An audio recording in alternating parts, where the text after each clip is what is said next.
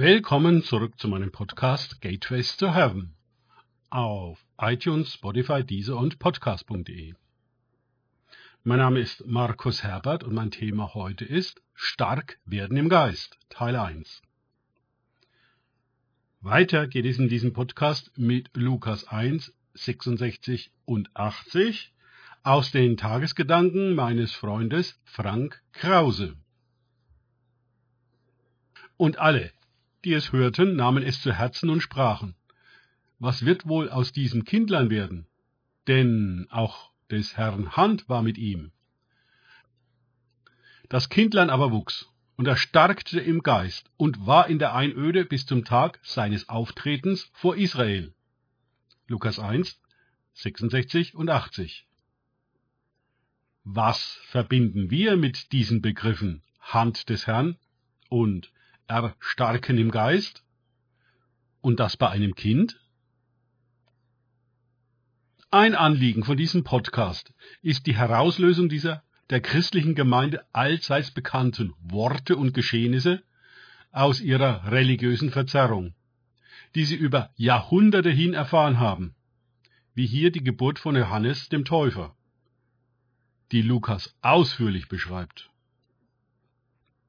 Es geht darum, dass wir wieder bemerken, was da wirklich steht, um einen unreligiösen und persönlichen Zugang dazu zu finden. Denn die Worte stehen da für uns und wollen uns zeigen, wie Gott auch an uns handelt und wie der Geist heute noch an uns wirkt. Betonung liegt auf an uns.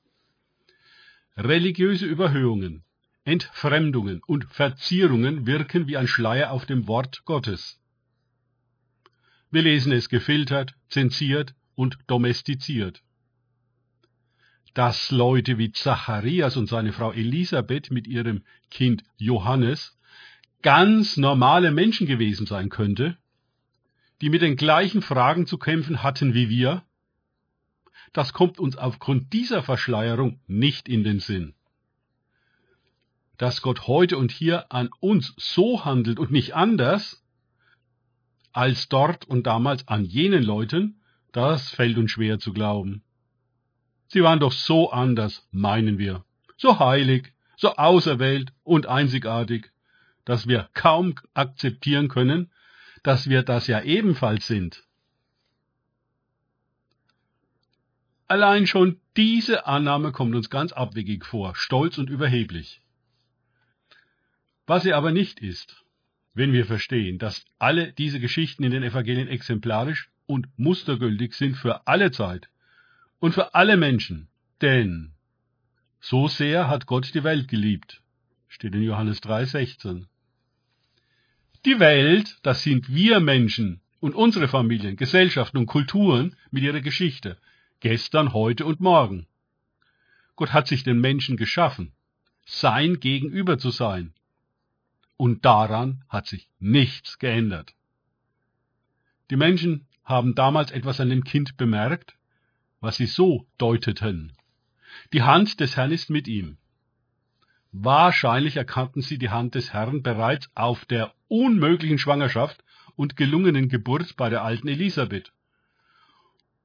Ohne ein göttliches Eingreifen und Durchtragen konnte das doch gar nicht klappen, und dann diese seltsame Stummheit von Zacharias, dem Priester, die sich auf einmal mit der Geburt löste, das waren doch ganz praktische und faktische, ganz irdische und konkrete Geschehnisse, die jeder bezeugen konnte.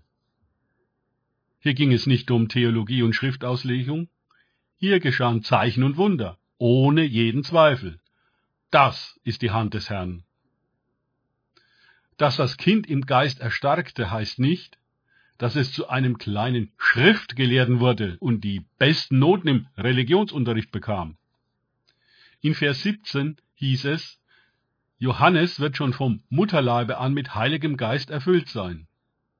In Realisierung dieser Erfüllung muss ein Mensch hineinwachsen, egal wie alt er ist. Das Leben im Geist ist eine tägliche Schule. Je eher damit angefangen wird, desto besser.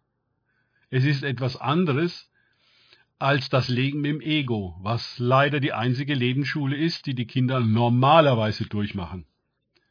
Sie werden stark im Geist dieser Welt, im Manipulieren und Konkurrieren, aber nicht in Gnade und Wahrheit, was die Kennzeichen des Heiligen Geistes sind.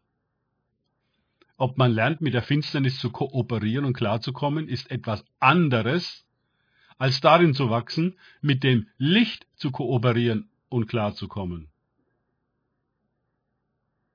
Danke fürs Zuhören. Denkt bitte immer daran, kenne ich es oder kann ich es im Sinne von erlebe ich es. Es sich auf Gott und Begegnungen mit ihm einlassen, bringt wahres Leben. Gott segne euch und wir hören uns wieder.